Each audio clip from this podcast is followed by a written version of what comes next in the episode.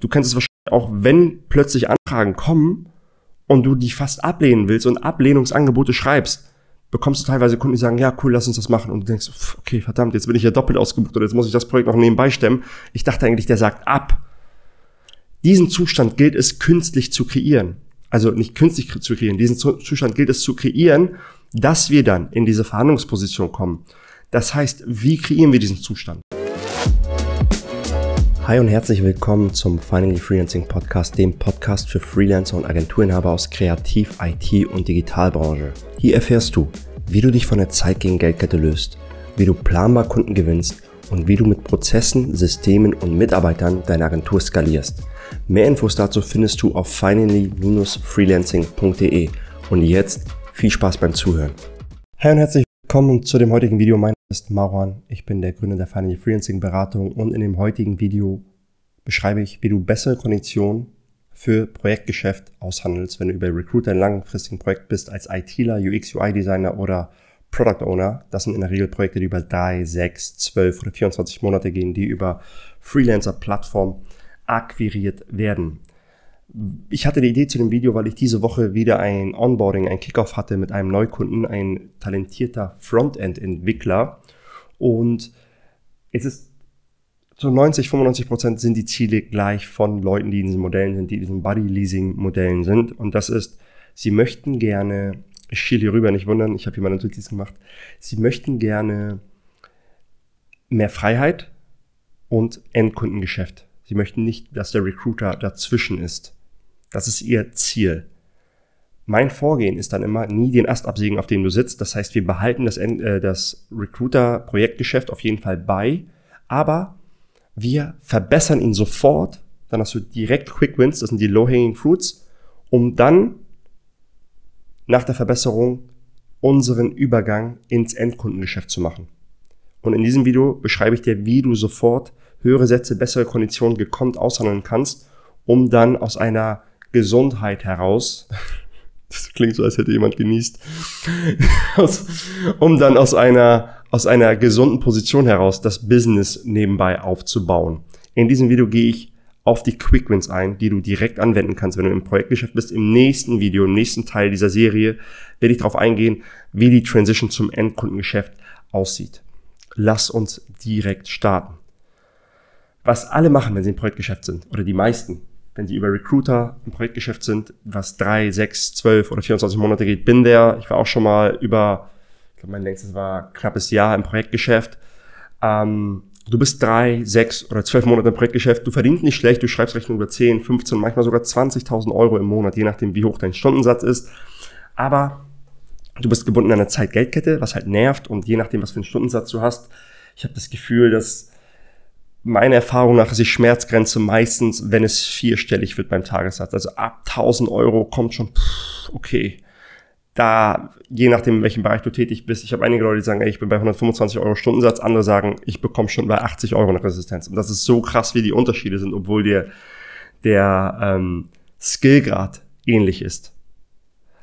Genau.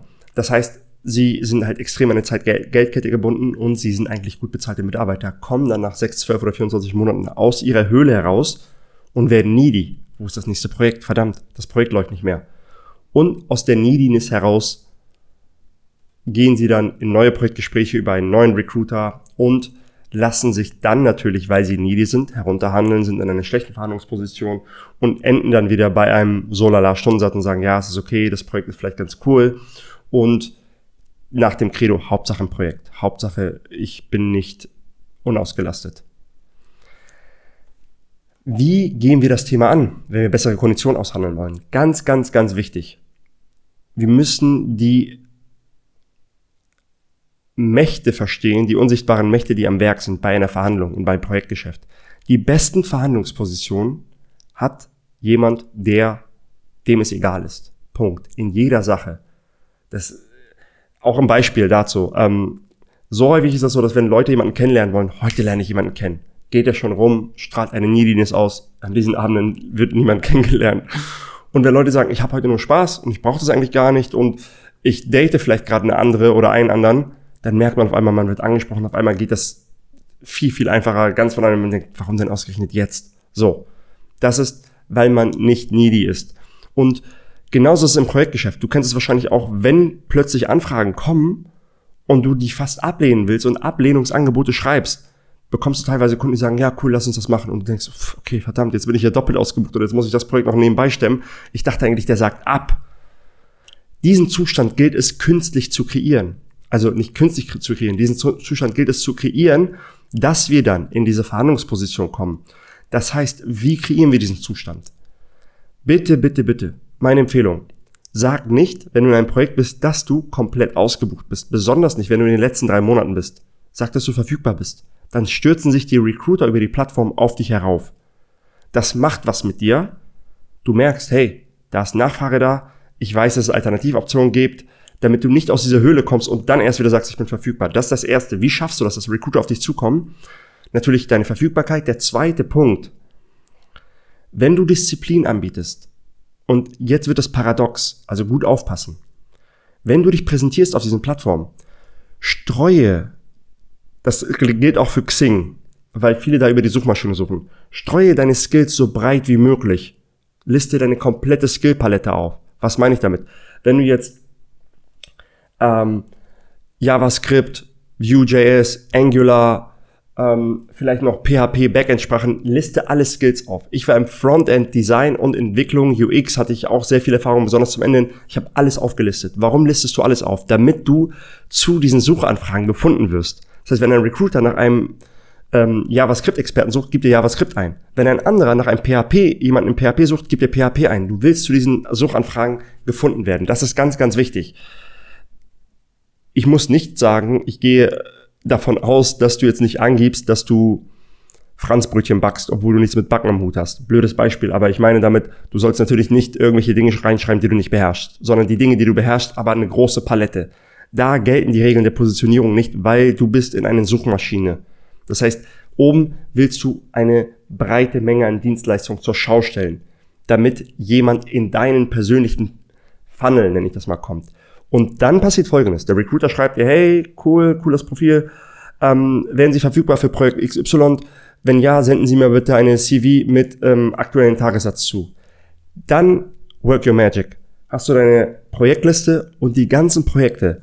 In der Regel ist man nie nur in einer Disziplin bei einem Projekt. Bei mir war das immer Projekte, wo ich teilweise Frontend und Backend mäßig, äh, nicht Front, äh, Backend, sondern Frontend und UX UI Design mäßig tätig war. Wenn jemand mich für UX gesucht hat, habe ich Frontend rausgenommen. Ich habe nur UX reingeschrieben. Wenn für Frontend habe ich UX rausgenommen und nur Frontend. Warum?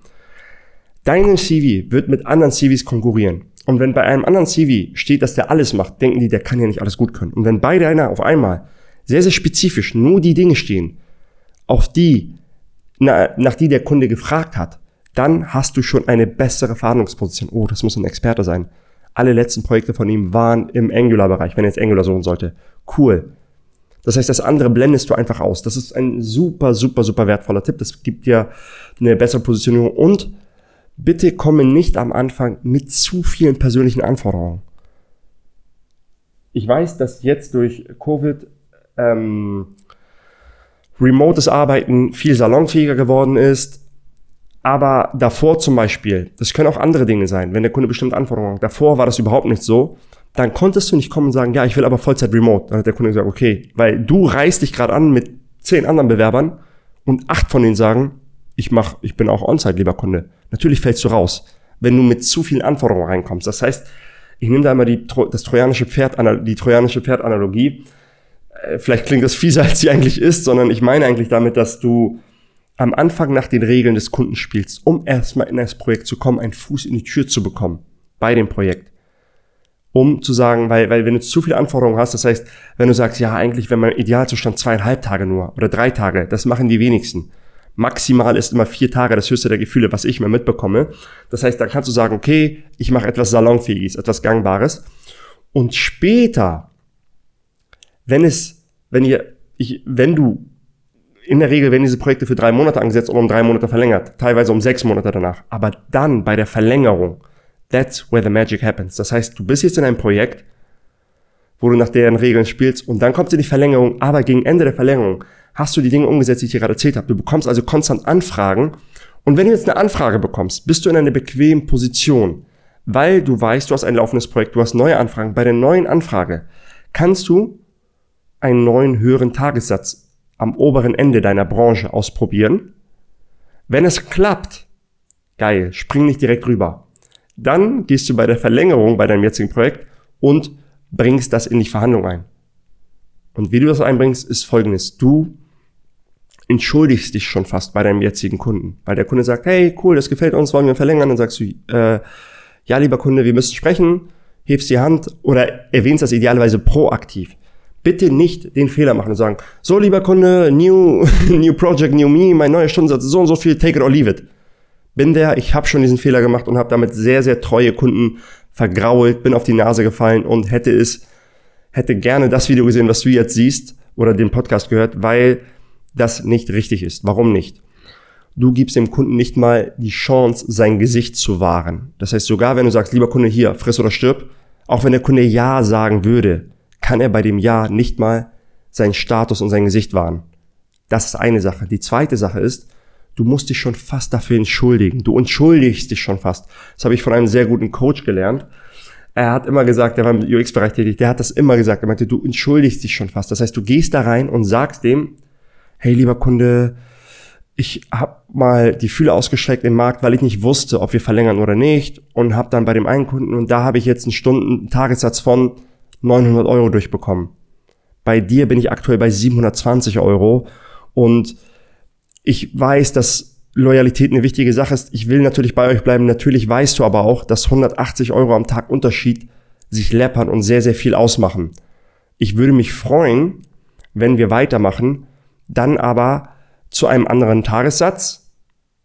Und dann würde ich einfach mit dem ansetzen. Du sagst, der andere bietet mir 900. Wenn ihr da mithaltet, bleibe ich rüber. Und weil jetzt bist du in einer anderen Position. Du hast eine Alternativoption und du hast Leverage. Der Kunde denkt, oh, dann müssen wir wieder jemand Neues suchen. Dann dauert das so lange. Der hat sich gerade eingearbeitet in das Projekt. Das heißt, jetzt hast du auf einmal Anforderungen. Und wichtig, Geld ist nicht alles. Du kannst auch non-monetary Items einbringen. Dinge in eine Verhandlung einbringen, die nicht mit Geld zu tun haben. Lieber Kunde, dann würde ich mich freuen, wenn wir statt vier Tage vor Ort einen Tag vor Ort machen und den Rest remote machen. Und es geht nicht um dich, es geht um den Kunden. Ich habe gemerkt, dass ich remote besser arbeite, ich bin produktiver und mit dem neuen Satz, lieber Kunde, meine Produktivität ist um 50 Prozent gestiegen. Mein Stundensatz würden wir in diesem Case nur um 15 Prozent anheben. Also kommst du am Ende des Tages immer noch gut weg. Und ich werde zusätzlich dazu noch eine, oder ich werde meine Arbeitszeit eine ähm, Doku der Codebase aufbauen. Oder ich baue, du schaffst Wert in der Firma, was nicht weggeht, wenn du weggehst. Das ist wichtig. Weil du, was mache ich gerade? Ich, wenn du nicht direkt mit dem Entscheider sprichst, wenn du mit dem Entscheider sprichst, auch gut, aber wenn du nicht direkt mit dem Entscheider sprichst, trainiere ich mein Gegenüber gerade, wie er die Budgeterhöhung für mein Budget durchbringt bei seinem Entscheider ich schaffe Prozesse, ich mache eine Doku, ich mache ein Wiki, ich bin um 40 Prozent produktiver, diese Dinge. Unheimlich wertvoll. Das heißt, alleine mit diesem Wissen haben wir Kunden schon, ich weiß nicht, nach extrem kurzer Zeit ihren Stundensatz teilweise verdoppelt, wenn sie in einem niedrigen Stundensatz waren. Das heißt, ähm, so handelst du für dein aktuelles Projekt viel bessere Konditionen aus. Und da, ich will den Rahmen des Videos nicht sprengen, da kann man noch viel, viel tiefer gehen wie du nochmal deinen Stundensatz hebeln kannst, wie du, ähm, wie du bessere Konditionen nochmal rausholst und deinen effektiven Stundensatz hebeln kannst. So funktioniert das. Nochmal zusammenfassend, immer mehrere Eisen im Feuer haben. Nie, besonders gegen Ende des Projekts, nicht voll ausgelastet sein. Das heißt, dass du nie sagst, äh, nicht, nicht voll ausgelastet, durchgebucht sein. Dass du nicht sagst, ich bin durchgebucht, lieber, ähm, lieber Recruiter, bucht mich bitte ab dem 1.9., weil da habe ich nichts mehr weil dann ist es in der Regel zu spät. Du gehst da schon vorher ins Gespräch mit denen und hältst dir ähm, mehrere Eisen im Feuer. Dann guten Deal aushandeln, auch wenn er noch nicht unterschrieben ist, wenn ihr nur darüber gesprochen habt, hast du schon eine gute Base, um zu deinem aktuellen Kunden zu gehen und wenn ihr darüber sprecht, ob ihr verlängert oder nicht, die Dinge einzubringen. Ist schon fast als Entschuldigung einbringen, ihm erklären, welche Vorteile er davon hat und ich garantiere dir, deine Konditionen werden sich extrem verbessern, weil du einfach natürlicherweise in einer viel, viel besseren Lage bist zu verhandeln. Und genau, dabei das ist eines der Sachen, die wir mit, mit IT-Lern, UX, UI-Designern, Product Ownern machen. Ich hoffe, du konntest ein paar Dinge daraus mitnehmen und das direkt für dich umsetzen. Wenn dir das Video gefallen hat, gib uns einen Daumen nach oben, kommentier gerne. In dem nächsten Video erkläre ich, wie du dann, jetzt haben wir unseren Ast sozusagen verbessert oder unsere Kondition verbessert, wie du dann aus verbesserten Konditionen rübergehst ins Endkundengeschäft. Ich freue mich auf dich im nächsten Video. Danke fürs Einschalten und Zuhören. Bis zum nächsten Mal. Mein Name ist Marwan von der Final Freelancing. Ciao, ciao. Danke für deine Zeit. Ich freue mich, wenn du etwas mitnehmen konntest. Musstest du bei dieser Folge an eine bestimmte Person denken, die von diesem Wissen profitieren könnte? Klicke auf den Teilen-Button und schicke der Person diese Episode. Wenn du weitere Quick-Tipps und Behind-the-Scenes-Eindrücke haben möchtest, folge uns auf Instagram unter finally-freelancing. Ich freue mich auf dich in der nächsten Folge. Bis bald.